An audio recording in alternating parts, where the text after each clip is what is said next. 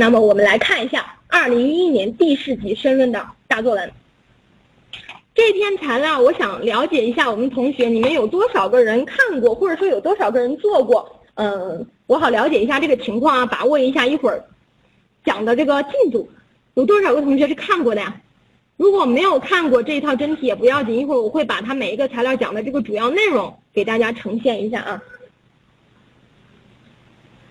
有多少啊？你们看过的？没看过是吗？有没有看过的？给我一点积极的回应，让我知道啊，咱有同学自，呃，都没看过是吗？好，都没看过，都都没看过，我们就一点一点来看这个题啊。好，我们首先来看问题啊，看问题啊，看过的同学更好，你就会更好的去理解它啊。那我们一起来看看这道题的问题，它是怎么说的呢？说给定资料七当中的划线部分写到，说有位知识分子说啊，我已经无家可归了，在。城市呢是寓公，在家乡呢成为异客。无论在乡村的少年身上、农民工身上，还是出身农村的知识分子身上，我们都发现了失根的危机。结合这句话，谈谈你的思考，结合给定材料，自拟题目去写一篇文章。好了，那在这里面，我们看这个题干当中，你们能够挖掘出来的信息是什么？或者是？根据给定资料的问题，我们能够看出来这篇文章我们想写作的一个方向，主题的方向是什么呀？我曾经讲过，我说确定一篇文章的立意的话，我们可以从以下几个方面去提炼。第一个，根据题干当中来，如果题干当中给定了标题，给定了主题。给定了一定的话题之后，是不是我们都可以通过这个题干当中明确你这篇文章的立意啊？那第二个就是从材料当中来。那么我们来看一下，对于这道题而言啊，对于我们这道题而言，你看看题干当中能够给我们提供的一些呃信息有什么呀？题干当中能够给我们提供的一些信息有啥呀？就通过这个题干，你觉得这篇作文是想写一个啥的？主题和立意是什么？失根问题，好，我们蓝天同学说是失根问题，对不对？发现了失根问题，那这个失根是指什么失根呢？同志们，其实，在题干当中我们看不太出来，对不对啊？在题干当中是不是太看不太能看得出来这个失根到底是指啥呀？嗯嗯，有的同学说，嗯，没有家乡的这个归属感，对不对？觉得无家可归，没有归属感。好了，我们同学看题干当中是觉得，因为没有归属感，好，因为没有归属感，然后觉得失根。好了，我们有看过材料的同学会觉得，我们缺少一种文化认同感。好。好好，我们同学，这都是你们从题干当中看到的一些信息啊。然后我给大家看一下，我们给定资料期当中它到底是怎么说的，带着你们一起来感受一下啊。给定资料期它的第一段当中，他就说了这样的一句话，说乡村文化的衰落引起了学者和人们的担忧，对不对？他们说，对于乡村的一种记忆，乡村的一种直接观察和体验，是不是？哎，让他们注意的是什么呢？故乡的传统生活方式正在消亡和崩溃，包括什么节日习俗，哎，等等都淡出了，空洞了。包括什么呢？啊，你像公共的活动形式，对不对？也消失了，出现了很多什么解体，对不对？生态恶化，什么文化精神内涵怎么怎么样？精神缺失了，对不对？那通过这一段当中，我们是不是能够看出来啊？他想给我们提供的信息是文化的衰落，致使了他们觉得怎么样啊？存在了一种失根的危机，对不对？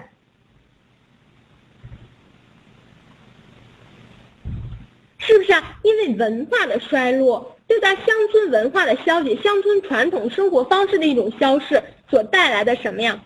所带来的一种失根问题，对不对？但是接下来我们再来往下来看，这里面他就说什么呢？于是就有学者产生了更深层次的这样的一种焦虑，说传统的乡间伦理秩序解体了，法律呢就没有办法进入，新的秩序呢又没有办法建立，那么农民对自我价值认同的这样的一种趋利化，成为了一种唯一的标准，于是就有了。作为文化生命内涵的乡村已经终结了，再次说明了什么？乡村文化的一种消解，对不对啊？那你看他说了，如今乡村的少年他们生活在农村，却无法根本对乡亲文化产生一种亲切感、亲近感、归属感。然而一个转折后面又说了，城市对他们来讲遥远，精神存在失根，对吧？乡村文化危机等等，互相纠结着，是不是啊？讲到了这样的一个问题，那么我们说。这里面依然还是看到一种乡村文化的一种忧虑和消解，对不对？然后最后一段他说了，我觉得自己无家可归了，就是跟我们刚才题干当中的那个内容是比较相近的，对不对？哎，觉得无家可归，在城市是寓工，在家乡是异客，失根的危机。然后他说了，乡村文化的衰落和乡村教育文化的一种缺失，值得我们思考和追责。好了，同学们看到这儿，你们自己内心当中对于我们题干当中的这个到底失根危机是什么，是不是有了自己的一定的认识啊？那你们来想想，这个诗根，我们看材料题当中看出来的是指啥？是指啥？刚才我们看了材料，这个材料当中的这个诗根是指什么呀？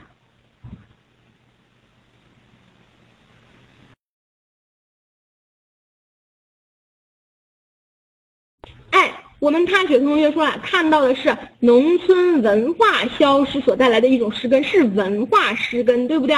好，我们看到这是不是大致心里都是这么想的？咱有的同学一个着急就按照这样去写了，但是不慌，我们去看材料的全篇内容啊。那你看，这是它的全篇内容的这样的一种讲解。第一个呢，它讲的是。随迁子女上学难的问题，这是整篇材料的材料一。我们说单看这个给定资料七，是不是它是我们这个题干当中给出来的信息的一个重要段落，是我们重要去看的，对不对？我们从这儿能够看出一种乡村文化消失带来的这种失根，是一种文化失根。但是我们再来看材料，其他材料当中它所反映的主要内容，第一个材料它反映的是什么呢？随迁子女上学难的一个问题。嗯。反映的是随迁子女上学难的一个问题。那么随迁子女上学难，它这里面包括了什么问题呢？说打工学校呢条件简陋，环境差，但是公办学校呢费用又高，上不起学，农村子女心里存在一种边缘化的倾向。好，这是他第一个材料当中讲的内容啊，讲的是随迁子女上学难，也就跟着爸妈到城里打工的这一部分孩子上学难。第二个材料，它又讲的是什么呢？它通过一则调查来显示随迁子女受教育的一种现状，包括什么呢？包括他们的这个，呃，所用的一些文具啊，在班级当中的这个归属感啊等等，就讲了他们的一种现状，能不能上得起学呀？能不能吃得起饭呢？对不对？他们有的时候夏天带饭，就是那个饭都没有地方热，都馊了，是不是啊？他讲了这样的一个问题啊，就讲了一个随迁子女受教育的一个现状问题。然后接下来材料三讲的是啥呢？材料三讲的是西南边境地区推行寄宿制学校，也就是说，随着城镇化的发展，随着我们人口出生率的一个降低，对不对？农村的孩子越来越少了。现在怎么样呢？西南边境地区开始推行这种集中寄宿制的办学了，讲了这样的一个问题。第四个材料呢，又讲了一个困境当中的不绝希望，也就是说，农村家庭的这些孩子越是上学难。这些农民呢，他们越是把希望寄托在下一代的这种教育上，贫困家庭怎么样，在教育上的啊，就是支出比例啊，支出的比例相当大。但是呢，大学生现在又存在一种就业难的情况，使得什么呢？使得我们当前，啊，大学生就业难，使得我们当前很多，呃，家庭怎么样？因教致贫，因教返贫。然后第五则材料讲的就是留守儿童上学也难的这样的一个问题啊，留守儿童上学也难。他讲了撤点并校之后啊，很多学校出现了一种闲置情况，包括第七则材料啊，我们讲到的这个失根问题。好了，我们会发现啊，通读了全篇材料之后，你们刚才所提炼的这个主题是不是其实就是乡村文化的一种消解？我们重点来了啊。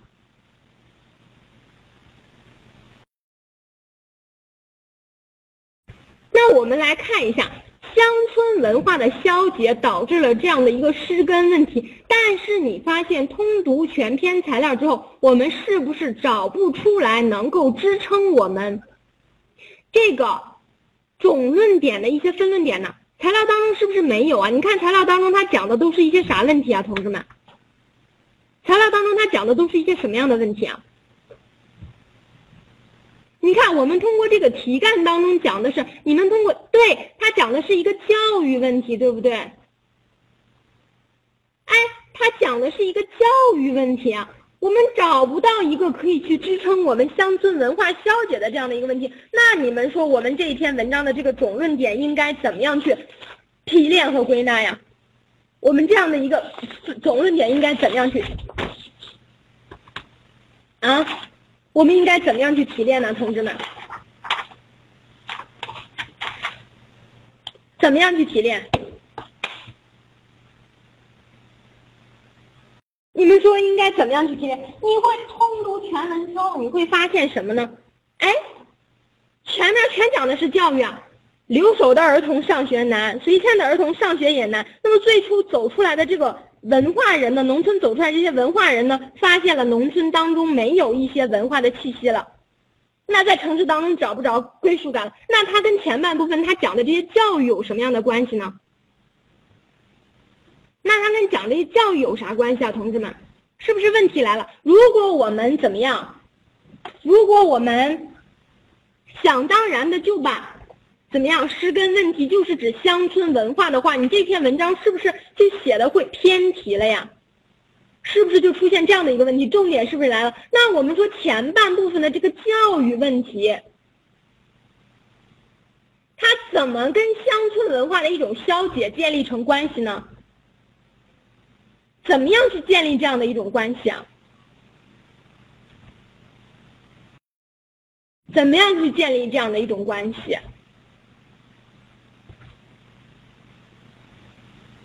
你们想一想，如果这个问题想不明白的话，是不是对你们总论点利益的这种提炼一定是有影响的？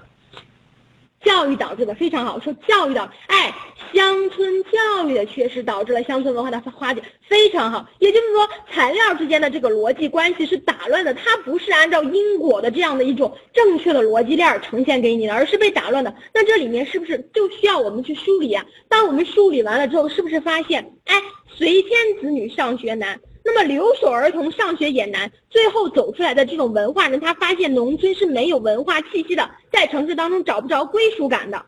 那么是不是其实也就能够看出来，教育，我们看出来了，教育它作为什么呢？教育它作为文化传承的一个纽带，怎么样？教育作为文化传承一个纽带，怎么样被打断了？是不是因为你这个纽带被打断了，所以你这个乡村文化逐渐消解、逐渐瓦解了？你在城市当中你找不着归属感，在农村当中还没有文化气息，最终使得我们这个失根危机存在了呀？哎，你这样一梳理完了之后，你是不是发现哦，原来前半部分当中他讲的这些教育的问题，我全部都可以运用上来了呀？你能不能理解这样的一个关系？也就是说，它教育作为文化传承的一种纽带被打断了，在城市当中被打断了。为什么在城市当中被打断了呢？因为公办学校费用高，他们上不起学，农村子女还存在一种边缘化的倾向。而在城农村当中怎么样呢？农村当中留守的儿童上学难，撤点并校之后怎么样？没学上呀，上不起学呀。对不对啊？所以说，他这个纽带问题被打断了，也就致使你这个文化乡村消解了。也就是说，全篇全都是通过教育问题来讲这样的一种问题，对不对？哎，所以说发展乡村教育它是非常重要。当然了，城市当中的这种包容性是不是也体现在能够给随迁子、能够给农民、能够给这些农民工提供一个可以让他们有归属感的这样的一种机遇和平台呀？对不对？所以说，你看这道题，我们如果单纯的是从文化乡村文化消解的这个角度来讲，是不是有一些小，有一些偏？那我们应该怎么样去说呢？那这一篇文章，我们的利益是不是其实就可以从加强乡村教育、呵护乡村文化这个角度来讲啊？对不对？哎，加强。乡村教育怎么样呢？呵护乡村文化。你看我这样去说的话，是不是整个这个文章？好，我们同学说了，说事实上是因为城市的这个包容性啊，治标不治本的啊，不然就不会逆城市化。那我们来看看材料当中有没有体现出来你说的这一些点呢？是不是材料当中它体现的不多？尽管我们说事实上它可能是存在这样的一种问题，但是通过材料当中你要知道，我们申论的作文是不是要来自于材料呀？对不对？所以说你看我们是不是应该从？加强乡村教育材料当中，我们就看到的是，因为教育问题，使得文化传承纽带被割裂了，在农村也上不了学，在城市也上不了学，是太着急了呀。所以说，加强乡村教育，树立起这样的、建立起这样的一种纽带，来呵护整个的乡村文化，让大家不至于出现这样的一种失根的危机。当然，城市的包容性这块你可以说，但是它不是这个材料当中所反映的一个重点，能明白吧？所以说，你看这篇文章是不是有很多同学再去写它、再去梳理它的时候，出现了这样的一种跑题的情况？那我给你们看一看，这是咱网站上我去搜取的啊，我我在网上截的一些图给你们看一看。这是我们所谓的一些比较 牛的这个机构的一些老师给大家提供的这个文章。我们首先来看它这个题目啊，因为我没有截全啊，就在这儿。你看它这个标题，我都不再想继续往下看了。你看。所以你们不要去迷信他，你看他这咋说的？多措并举，重燃乡村文化之举。我们就来看看他这个标题，首先就是一看就得枪毙必死的，直接四类文，啊，四类文有点狠啊，直接三类文以下。这个就是三类文啊，同志们，这样的文章写出来，这样的文章标题写出来就是见光死。为什么说它是见光死呢？不是说没有教，没有教育是一个方面，没有教育啊，他这个没有教育我都，哎，我都姑且原谅他了，因为他可能没有梳理清楚这个材料的全文。但是你看他多措并举，我们说多措并举啊，这是一个万能的形式啊。我们说上至治理这个，嗯，上上到什么解决国家大事，下到。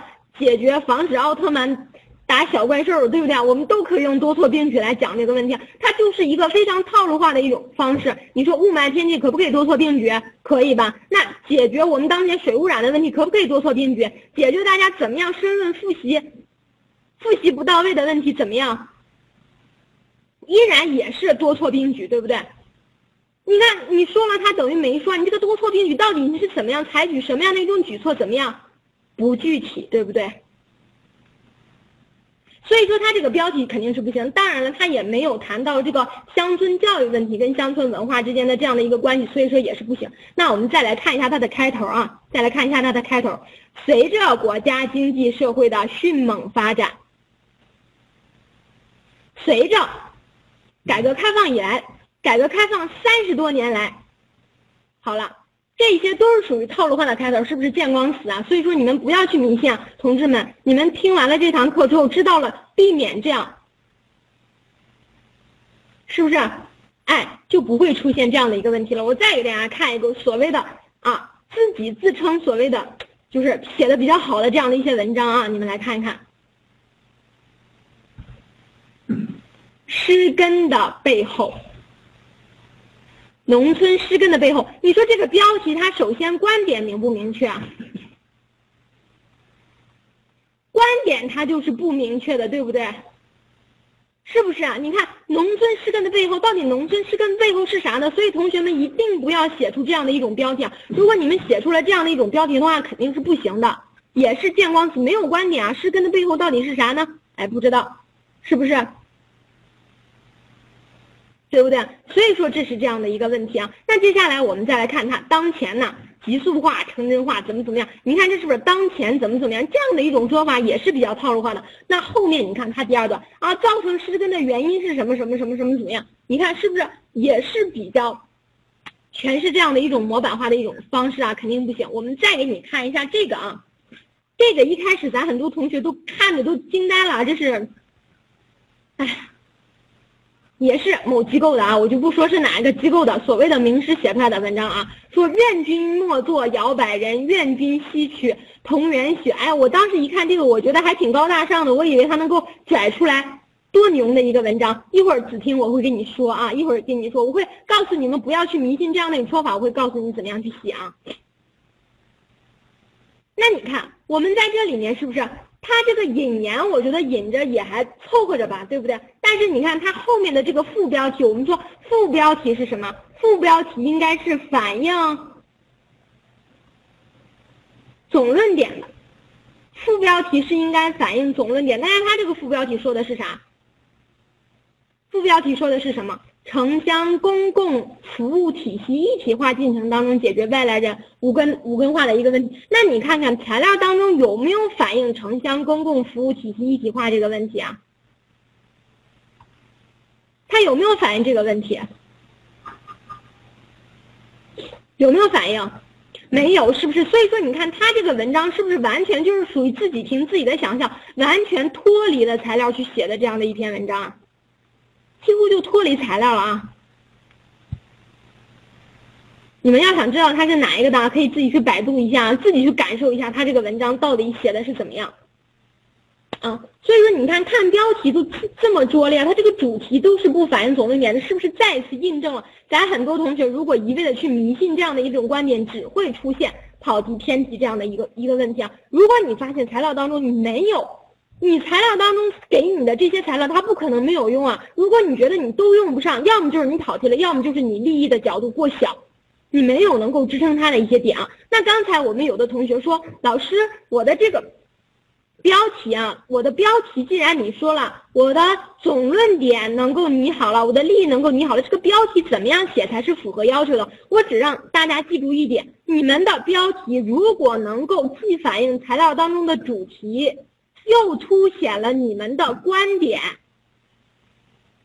那你这篇文章的标题一定是不跑题的，一定是反映总论点的，一定是合格的，这是最基础的。就是说我保证你不跑题、不偏题，它是一个不会直接被拉到三类文以下的这样的一个标题。如果你能够写成这样，看标题，你至少你这篇文章就是二类以上，明白吧？就是主题加观点的一种形式。那你看看啊，有的同学说老师怎么叫做主题加观点呢？那主题是不是就是这篇文章的这样的一个立意呀？就是这篇文章你想从哪一个角度去切入，你想从哪一个角度去写它，对不对？那观点是什么呢？就是对于这个主题你的看法是什么？就比如说刚才我给大家举的这个例子，对不对？那主题是关于。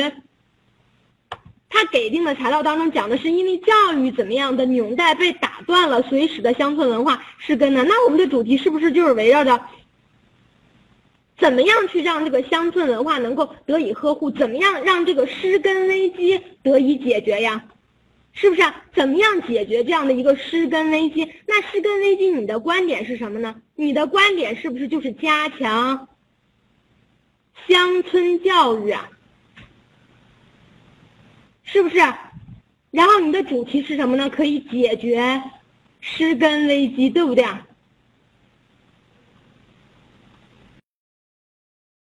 哎，我们这个标题是不是就出来了呀，同志们？加强乡村教育，对不对？解决失根危机，是不是？其实就是主题跟观点。当然，这个主题跟观点，你俩调一个顺序也没关系，先有观点再有主题也行，先有主题再有观点也行，是不是？我们说这是最平时的一个标题的写法，但是怎么样，它不跑题，对不对？那像刚才给大家举的这个例子，加强乡村教育，呵护乡村文化，是不是也可以呀？对不对？是不是也可以？也就是说，你用主题加观点的一种形式是可以的。Hello，大家好，我是上证公考小师妹，关注我的微信号“上证公考三个六”，回复“上岸”即可获得二零一零年至二零一五年国考真题，快扫描屏幕下方二维码关注我们吧。